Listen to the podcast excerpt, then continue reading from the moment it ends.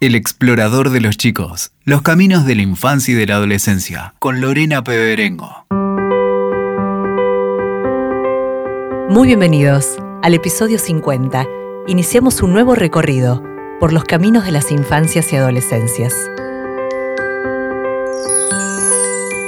Fue noticia este 2023 la decisión de la editorial británica Puffin Books de modificar la obra de Roald Dahl autor de las novelas Charlie y la fábrica de chocolate y Matilda, entre otras producciones. Polémica y reacción provocó el anuncio entre editores, escritores y lectores de todo el mundo. ¿Un exceso de corrección política o una estrategia para disparar las ventas del autor? Se cuestionó la intromisión en la obra de Dahl y se abrió el debate acerca de la capacidad crítica de los lectores. Finalmente, la editorial decidió publicar también las versiones clásicas del autor británico. Así comenzó el debate de la censura a ciertos libros por considerarlos incorrectos y desde nuestro ciclo la propuesta de reflexionar acerca de si los libros deben pasar por un tamiz, de si el docente solo debe utilizar libros que respondan a las necesidades de los contenidos que deben enseñar y si los libros irreverentes, que asumen riesgos, que toman otros caminos, deben ser descartados. La invitada de este episodio es Cecilia Blanco. Cecilia Blanco es licenciada en periodismo, editora y escritora. Durante muchos años trabajó en radio, revistas y otros medios de comunicación dirigidos al público infantil.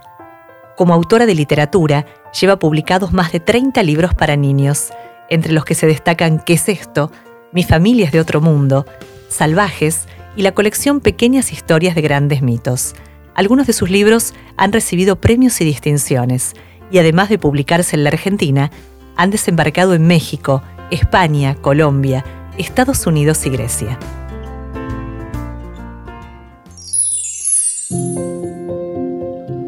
Cecilia Blanco, muy bienvenida al Explorador de los Chicos. Hola Lorena, ¿cómo estás? Gracias por acompañarnos en este episodio. Al pensar en producciones literarias para las infancias se despertó un interesante debate en torno a la literatura de ficción. Si tomamos como ejemplo el caso de los libros de Roald Dahl, el argumento de la reescritura de sus libros era alcanzar mayor inclusión, atendiendo a que debían ser disfrutados por todos. Recordemos que en la nueva versión de Charlie y la fábrica de chocolate, el término gordo era reemplazado por enorme, los hombres pequeños por personas pequeñas y la palabra feo desapareció. ¿Crees que hay que cambiar los cuentos clásicos? ¿Censurar a ciertos libros por considerarlos incorrectos? Bueno, en principio no. No. Eh, como escritora, eh, como editora y como, como lectora, me parece que no es bueno censurar, ¿no? Fue una decisión muy polémica, eh, supuestamente en nombre de un progresismo y una, creo, falsa inclusión este, se hace este tipo de, más que de reescrituras, de censura, ¿no? La palabra es censura. No, no lo considero apropiado, pero por, muchas razones. Pero la primera y fundamental es por el respeto a la obra del autor. Y que el autor ya no está vivo, entonces uno no, tiene que cambiar. De última, uno elige o no leerlo, pero no cambiarlo. Lo interesante que sucedió es que cuando salió esta noticia, el revuelo que se armó eh, a nivel eh, de los escritores, de los editores, se, empezó a polemizar mucho. Este, y eso creo que es lo más interesante, porque hubo una, se, fue, se fue hacia atrás, pero porque hubo una reacción. Y creo que eso da la pauta, nos pone a todos en alerta. Porque no es solamente que hay esta censura eh, progresistas, por decirlo de alguna manera, sino también hay otro tipo de censuras, como está pasando en Estados Unidos con las bibliotecas que están retirando material LGBT porque no está dentro del canon, no está dentro de lo que se supone que tienen que leer los niños y las niñas. Es decir, atención, con esto, porque de la misma manera que no está bien censurar un cuento clásico por sexista o por homofóbico o por gordofóbico, también no está bien la censura de cierta este, temática porque atenta este, contra los valores supuestamente que tiene que transmitir. Absolutamente. Ahora, en el tiempo en que una obra se escribió, la, la, sociedad atravesaba un proceso cultural distinto ¿no? al que llegó después. Hoy contamos con leyes que defienden la diversidad, derechos que antes no eran atendidos. ¿Cómo impacta en la escritura de libros para chicos esta realidad? Al momento, un autor, un escritor como vos, de tener que enfrentar la escritura de una obra, ¿te condiciona? Eh, no, yo creo que habilita. Hay, ciertas cosas que habilitan. Eh, por ejemplo, vos decís este, las leyes. Las, leyes que se fueron sancionando es obviamente algo que a nosotros nos sirve. Si uno tiene el interés genuino de hablar de una temática porque a uno lo, interpela, le interesa, entonces el aval está dentro de la ley. Yo te pongo como por ejemplo, cuando cuando yo escribí, eh, pensaba escribir, ¿qué es esto? Eh, hace 12 años atrás, no estaba sancionada la ley de identidad de género, por ejemplo. Entonces, no es que no existían los transexuales, pero la editorial en ese momento me sugirió no tocar el tema. Eso también es un tipo de censura, que uno también como escritora acepta. Bueno, en pos de la venta, del mercado, de, pero digamos, cuando sale la ley hay, como un aval. Eh, yo no digo que todo tenga que tener el aval de una ley detrás, pero sí em, sirve, digamos, que esté la ley y también el consenso social que acepte esa temática. La ley sola, ni eh, uno tampoco puede estar a la vanguardia y y sentirse que está, este, no está siendo contemporáneo a los cambios. ¿Se entiende? E, e, eso sería, e, digamos, lo, lo, interesante es em, que como escritor, escritora, eh, todos tengamos la posibilidad de abordar cualquier temática y que nos respalden las editoriales para eso, ¿no? Ahora, la literatura siempre decimos que es una puerta, ¿no? Que abre mundos, mundos que van cambiando y la censura o ocultamiento de un tiempo pasado subestima la, capacidad de los chicos de discernir acerca de los estereotipos, del contexto histórico. ¿Qué entendés que moviliza a un adulto a darle entidad, en este caso negativa, a cierta literatura? Y eh, el, yo creo que es la subestimación, eso que voy a decir, la subestimación del niño, que no, del niño de la niña o de las infancias, eh, porque los chicos tienen tanto criterio como nosotros. Es más, son mucho más sinceros. En una obra de teatro, siempre digo, eh, cuando uno va a ver una obra de teatro es para adultos, a veces los adultos aplaudimos por respeto, por bueno, por, no es por como honrar al artista. Exacto, por honrar al los, los chicos no. Si aplauden es porque les gustó. Entonces, esa sinceridad y ese criterio uno tiene que respetarlo. Eh, y uno tiene que creer en eso, ¿no? Eh, quizás también hay un poco de miedo. Eh, subestimación y miedo, me parecen los adultos. ¿Por qué digo miedo? Porque está el tema de que se considera el, libro como una entidad que te forma, que tiene mucho más valor que otras cosas que ellos consumen, porque uno no se pone así ante una, una, película o ante un contenido de internet. ¿Por qué nos ponemos así ante los libros? ¿No? ¿Por qué no el libro como un entretenimiento? Como algo que eh, los chicos pueden tomar y bueno, si no les gusta, les aburre, lo dejan, o bueno, o, les abre eso, otro mundo posible. No solamente formativo, que es lo que por ahí tiene el libro como carga, ¿no? Que debe enseñar. Claro, pero el libro no, no, no, no, no es esa, no es, esa es la misión de la literatura. Claro. Estamos hablando de literatura. Eh, ahí hay una confusión que no lo tenemos con la literatura para adultos, porque uno no hace eso. Cuando uno lee la novela, me voy a formar sobre la Edad Media, no me voy a... O sea, eso es un libro de historia.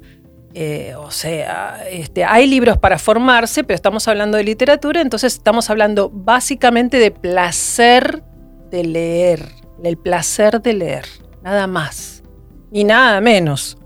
¿Y crees que la, lectura de un texto con imágenes de discriminación genera discriminación fuera de la literatura o por el contrario invita a la reflexión y a poner en cuestión ese material? ¿Qué sucede cuando el niño se encuentra con una obra, por ejemplo, hoy de Roald Dahl, que escribió hace unos cuantos años ya? Yo creo que se encuentra con una obra de Roald Dahl y le encanta. ¿Pero qué le encanta? Bueno, puede ser que a alguno no le guste, pero en general lo que, lo que le gusta es la irreverencia, lo divertida de la lo divertido de la historia. Y eh, no hay un conductismo. Eh, esa idea de que si lees Superman el, niño se va a tirar por el balcón porque va a pensar que eh, con una capa de Superman vuela, digamos, que eso, eso es muy antiguo, además. Eso es una idea que hace mucho tiempo se viene diciendo, ¿no? Y quizás no tan obvio con lo de que, que sea, no, no, no, no nos vamos a tirar por un balcón, pero de alguna manera creemos que si se ve un insulto, va a insultar, si hay una actitud discriminatoria, la va a reproducir, al contrario, va a reflexionar quizás, o simplemente va a haber otra arista más de la vida. En la vida se discrimina.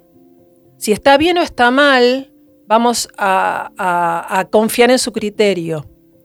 Pero esos personajes eh, profundos, ricos, complejos, eh, que hacen a la ficción, es, el condimento. Los personajes de Roald Dahl, ¿por qué son divertidos? Porque son malos a veces, porque son eh, atrevidos, porque son irreverentes como lo era él, habla mucho de su infancia también, y son tiernos a su vez. Pueden, pueden tener eh, una abuela, yo recuerdo lo de fumar, eh, la abuela de, las brujas fuma habanos apestosos y es una señora encantadora a su vez. Entonces, ¿le sacaríamos a esa señora el habano para que sea más encantadora? No.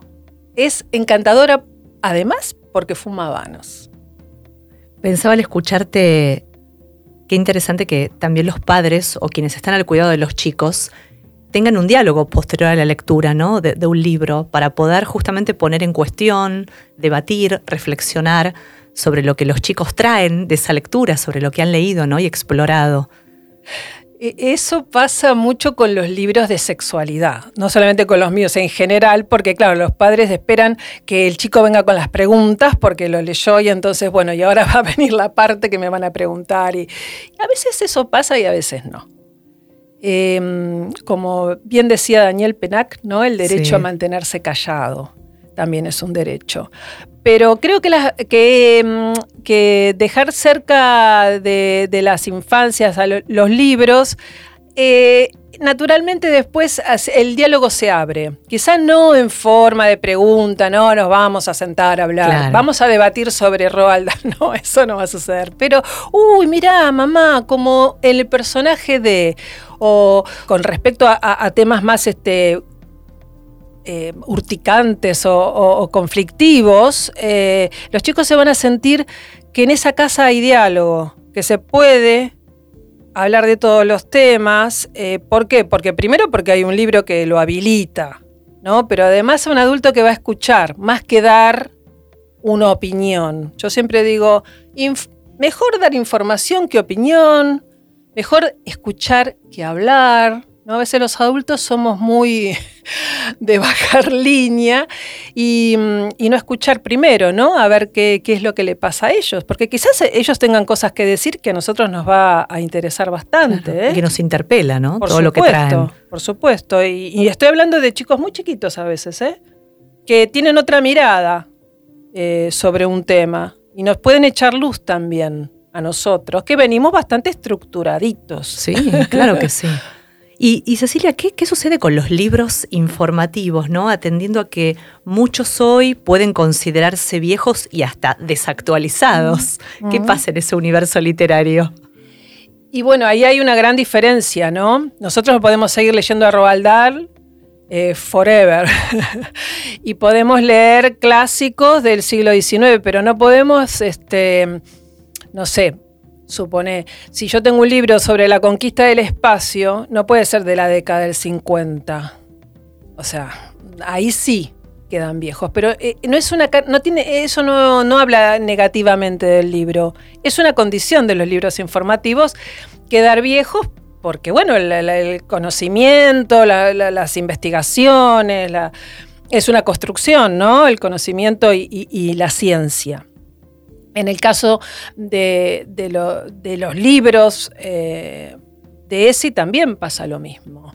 Lo, que citaba recién yo como ejemplo, este, y, muchas otras cosas que se van a ir, eh, van a ir apareciendo o, visibilizándose eh, dentro de eh, eh, las ciencias sociales también pasa. A, mí me encanta porque en libros informativos hay libros de política para chicos, hay libros de filosofía para chicos.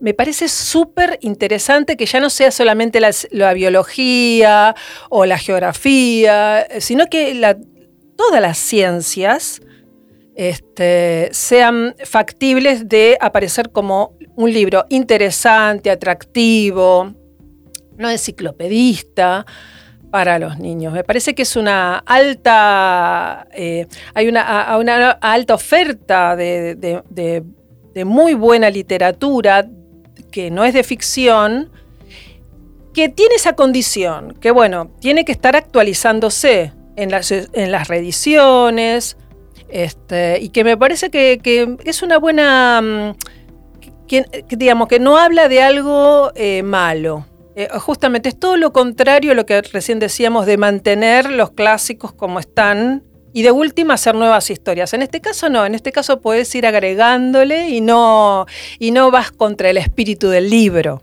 Bueno, esta multiplicidad de contenidos de la que hablas la pienso en pos de lo que ahora está demandando la educación superior, ¿no? Que los contenidos sean en la facultad, en la universidad, justamente multidisciplinarios, que habite la sociología, la filosofía, aún para carreras que de pronto no habilitaban eso, porque justamente hoy un estudiante sale al mercado laboral y debe ser flexible a todo lo que el mercado demanda. Y qué interesante trasladar esto también a la escuela primaria y secundaria, ¿no? Que habite una multiplicidad de contenidos para que los chicos se apropien de lo que también les gusta y con eso puedan ir navegando en la búsqueda de su futuro profesional, ¿no? De encontrar su vocación también. Tal cual, tal cual. Sí, sí, este, y que además no haya temas que no, no se puedan tocar con los chicos. Que antes era muy, muy claro, no, no, esto no es para esa edad, ¿no? Bueno, pero si le interesa es para esa edad. Eh, es así, es así de sencillo. No hay, no hay este, no, no están los temas clasificados etariamente. Coincidimos. Ahora, esta formación de lectores, decimos, no puede quedar limitada. Hoy el lector infantil y juvenil accede a una gran variedad de libros informativos sobre temas con propuestas visuales, atractivas, interesantes, libros que fomentan la imaginación, la creatividad, el desarrollo del pensamiento crítico. ¿Crees que están los mediadores preparados para acompañar a los chicos en este tipo de lecturas? La verdad, los mediadores no sé, pero los chicos sí están. A veces este, estamos nosotros como adultos mm, mm, con más eh, prejuicios y con más trabas que los chicos para abordar estos libros. Eh, y además ellos tienen esa capacidad que te decía de eh, que les gusta o no les gusta algo. Y entonces un material que está bien hecho quizá no necesite ni siquiera un mediador. y, quizá lo que tenemos que nosotros como con los padres y los docentes, es eh, estar abiertos como para recibir esos nuevos materiales, verlos, evaluarlos y, acercárselos. Eh, pero yo no creo que, sean, eh, que ese sea un impedimento para ellos directamente. Yo confío más en el, criterio de los chicos que en lo de los adultos. Por lo menos en mi experiencia, los que me cuestionaron más este, los libros que he escrito yo informativos no han sido los chicos. Nunca un chico me dijo, ¿por qué ese personaje tiene dos papás o dos mamás? ¿Por qué? Ese por qué nunca lo recibí de un niño y sí lo recibí de un adulto. Entonces digo, ahí este, a mí me da la pauta de que a veces los mediadores estamos un poquito atrás. Ahí quiero retomar tu experiencia como autora mm. eh, con un libro que es marca ya registrada en el mercado editorial y que se trata de qué es esto, la sexualidad explicada para niños eh, y niñas que acaba de reeditarse. Eh, bueno, sí tuve la suerte que se reeditó eh, después de tener un largo recorrido de 10 años. O sea, fueron 8 ediciones y 10 años en una editorial y con mucha llegada a otros países. Porque, ¿qué pasa? Cuando uno hace un libro no sabe el camino que va a recorrer, la verdad. Y el que dice que sabe, miente, porque son insondables los caminos y a veces hay sorpresas muy lindas. A mí me pasó, nunca me imaginé, pero se, empezó a publicar en otros países, hubo muy buena reacción, hubo una apropiación de los chicos, también hubo muy buena recepción en, en ciertos padres ¿no? y madres, pero sobre todo en principio de chicos y chicas que o, se lo pasaban unos a otros o, me contaba alguna madre que se escondían en la habitación para con los amigos mirarlo. Hubo como mucha complicidad, me parece, de parte de los lectores. Y después, bueno, de a poco este, hubo una llegada mayor hacia los docentes, porque yo trabajé bastante con, en, capacitación docente y, y, también este, creo que esto que decíamos recién de que van acompañando leyes y va acompañando, salieron muchos más libros, muy bienvenidos además, porque cada vez hay más libros sobre ESI. Entonces, este libro tuvo, ya te digo, un, recorrido que yo no me imaginé. Este, ¿Y qué pasó cuando lo toma la nueva editorial, que es Penguin Random House, con Daniel, Danny Lowy, que es el ilustrador, eh, maravilloso ilustrador y además mi compañero, eh, porque Cabe aclarar que un libro para chicos siempre se hace a dos. El ilustrador es tan autor como el que escribe los textos. Bueno, con Dani nos planteamos junto a la editora, los tres, eh, que había cosas que había que rever. Y no estaba mal, porque uno cambió en 10 años, la sociedad cambió y había cuestiones que no nos habíamos dado cuenta, desde, desde Dani que le ponía rosa, mucho rosa a las nenas, de golpe en los dibujos, pequeños detalles a veces, o, mm, por ejemplo cuestiones de mi escritura que tenían que ver con utilizar el masculino genérico cuando no era necesario, eh, hasta incorporar temáticas que yo había dejado como la de la transexualidad fuera, eh, y que es un hecho real y concreto que está sucediendo los grupos donde aparecen eh, niños y niñas que se perciben, se autoperciben eh, no con el género biológico. Em, incorporé también algo que me lo habían pedido, que faltaba, que era la, la idea de, la, de que la concepción muchas veces no era un hecho natural, sino era un, hecho que se hacía dentro de un, laboratorio, porque estaba la inseminación, la ovodonación. Este, bueno, no con esos términos, pero sí, eso es una realidad que yo mm, no es que me había olvidado, sino que había sido decisiones, uno siempre decide qué temas tocar, pero había cosas que me faltaban y había, y había cosas que había que repensar eh, y, creo que quedó mejor el libro. No perdió su esencia, pero creo que quedó mejor. Y, además esto nos posibilitó eh, volver a, que se relance el libro con muchas ganas, con muchas ganas de, de, reencontrarse con el público. Bueno, digamos, yo estoy súper agradecida por todo lo que, digamos... el libro recorrió. Sí, por todo lo que recorrió y también por, porque...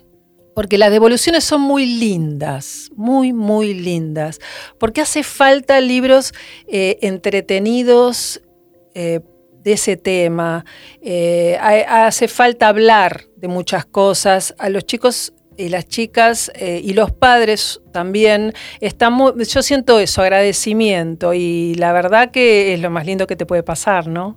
Ahora, ¿qué, aprecias que, sucede justamente en la escuela, ¿no? Con la elección de, los libros y de este tipo de libros. ¿Los docentes acuden a los que hablan de los temas que necesitan abordar o asumen riesgos con la literatura? Y mira, los docentes, el docente que le gusta la literatura, el que lee, el apasionado, transmite esa pasión. Es así. Nadie, el, el, uno no puede transmitir algo que no quiere, ¿no? Que no ama, que no tiene pasión. Entonces, yo noto eso. que los que asumen riesgo son los grandes lectores, son docentes lectores, docentes que quieren contagiar la pasión. Los otros están como más, este, no reticentes, sino más este, perdidos. Entonces ahí se necesita ayuda, guía, ¿no?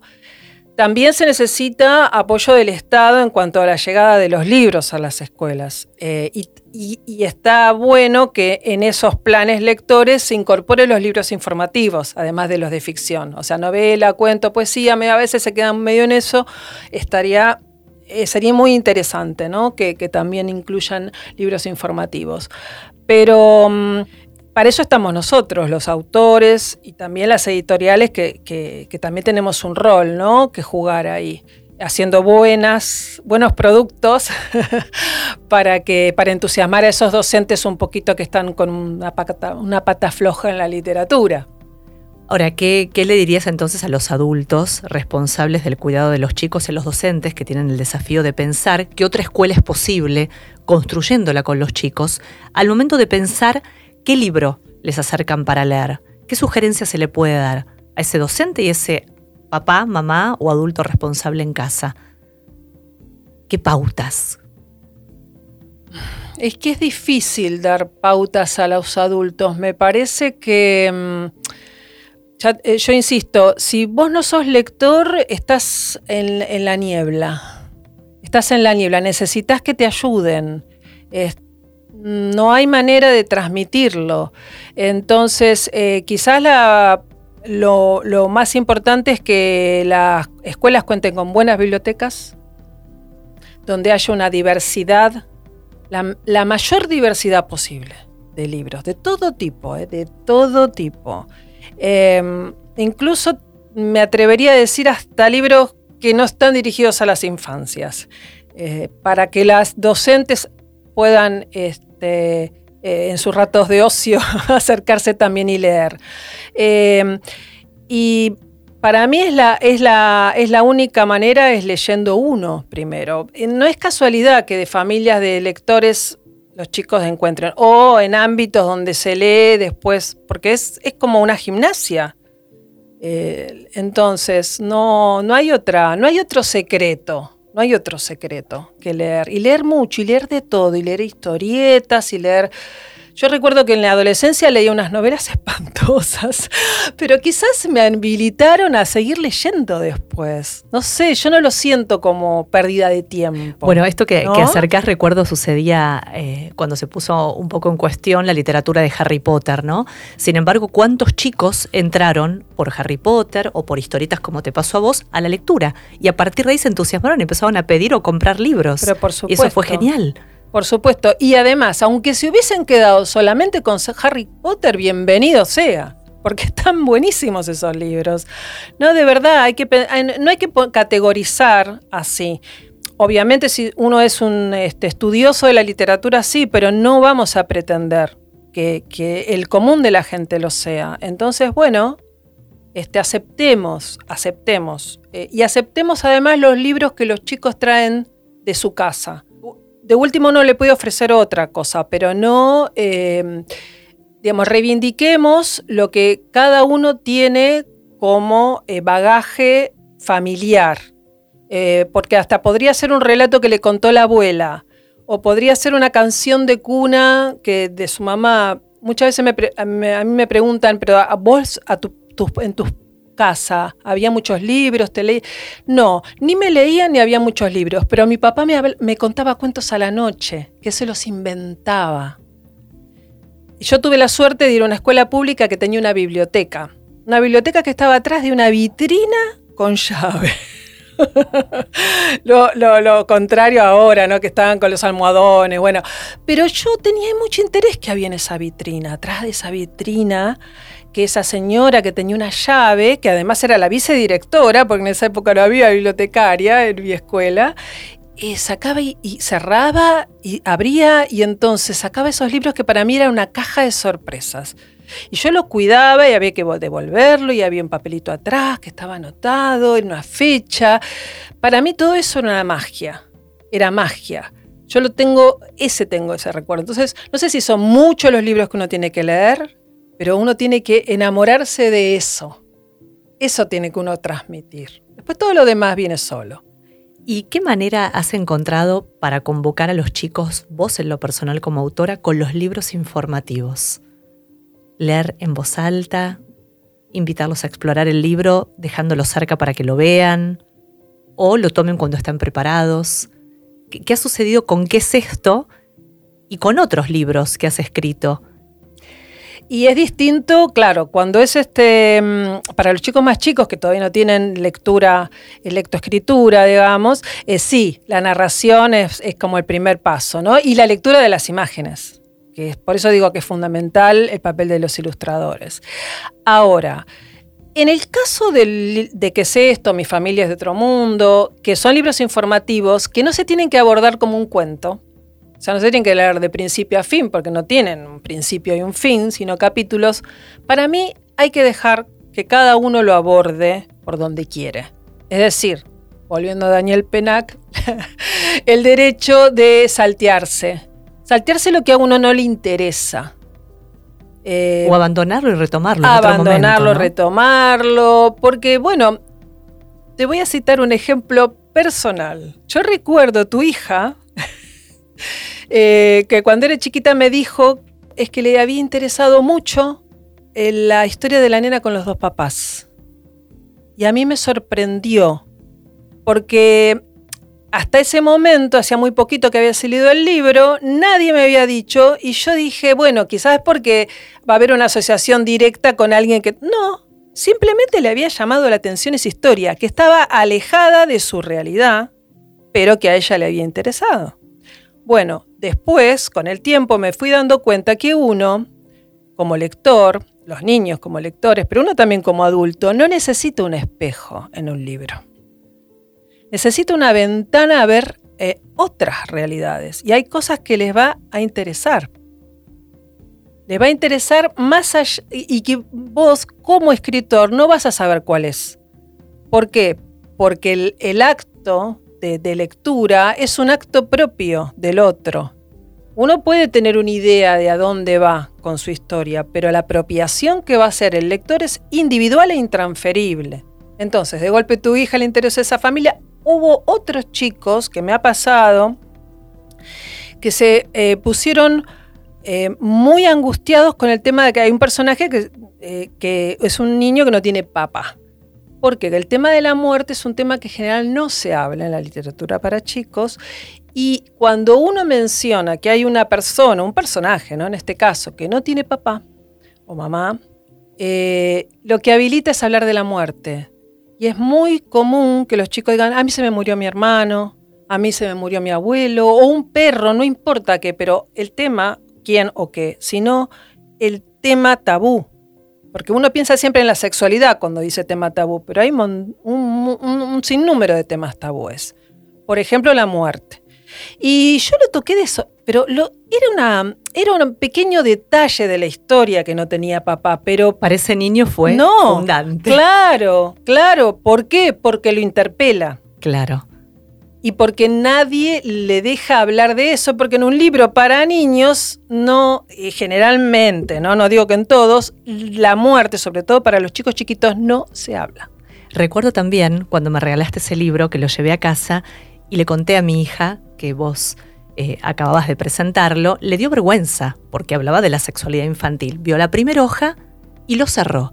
Y te lo conté. Y vos me sugeriste que lo dejara en la mesa. Y un día me acerco al living y no lo puedo olvidar y le encuentro a ella con el libro que tapaba su carita y que ella se iba derramando por el, por el sillón como de vergüenza de lo que estaba leyendo, pero lo estaba leyendo. Fue así que se transformó en su libro más importante de lectura, el que después no me entregó más y quedó en la mesa de luz de su cuarto. Qué lindo. Y fue una anécdota hermosa porque fue esto que me mm. había sugerido, dejarlo que ellos les genere curiosidad, eso que llegó a casa. En algún momento lo van a investigar, lo van a espiar. Y eso sucedió.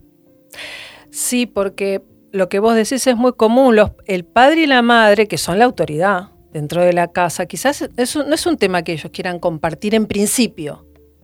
Entonces, yo tengo otro, otro, otra anécdota similar que también no lo, no lo tomaba, no lo tomaba hasta que lo tomó un día que vinieron los amigos y se encerraron todos en el cuarto.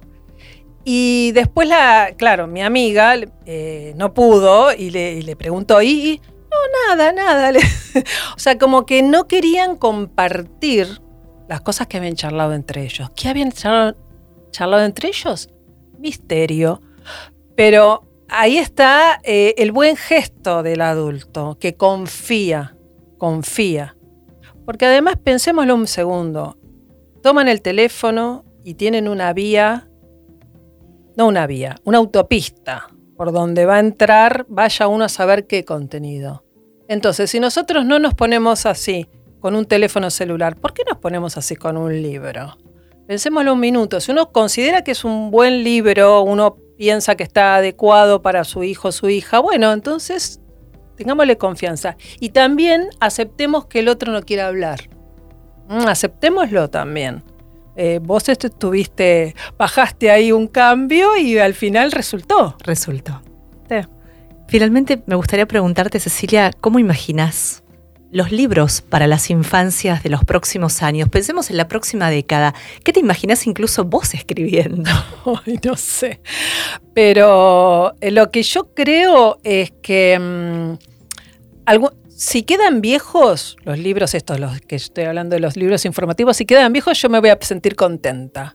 Porque quiere decir que hay muchas cosas que se superaron eh, y que ya serán otras eh, las temáticas ¿no? a abordar. Y con respecto a los de ficción, no, me encantaría que los sigan leyendo. Eh, de, hecho, em, todavía uno, yo, los, mis primeros cuentos salieron en la revista La Valijita, que yo editaba, y en el último año salieron algunos cuentos míos. Y todavía uno hoy, este, algún chico, chica que ya son adolescentes, con un librito todo bajadito y viejo, me dicen, ay, yo tengo tu libro de cuando era chiquita o chiquito y a mí me da como una mucha ternura, porque bueno, digo, algo, algo pasó ahí que y eso 15 años después. Y eso quedó para siempre. Sí, por eso me parece que esa es la gran diferencia, ¿no? Pero bueno, por, lo, por lo demás creo que estamos ayudando a, a, que haya mejores generaciones, ¿no? Por lo menos más libres que la nuestra más libres. Mm. Muchas gracias, Cecilia Blanco, por acompañarnos en este episodio y aportar tu mirada y experiencia. Que los chicos sigan resultando una inspiración para que sigas escribiendo. Bueno, muchas gracias a vos, Lorena.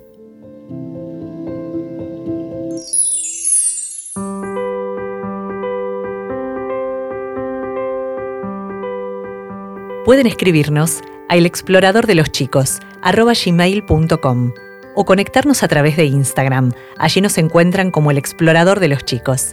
Están invitados a proponernos temas que les interese que exploremos en próximos episodios. Nos reencontramos muy pronto. Hasta entonces. Escuchaste El explorador de los chicos. WeToker. Sumamos las partes.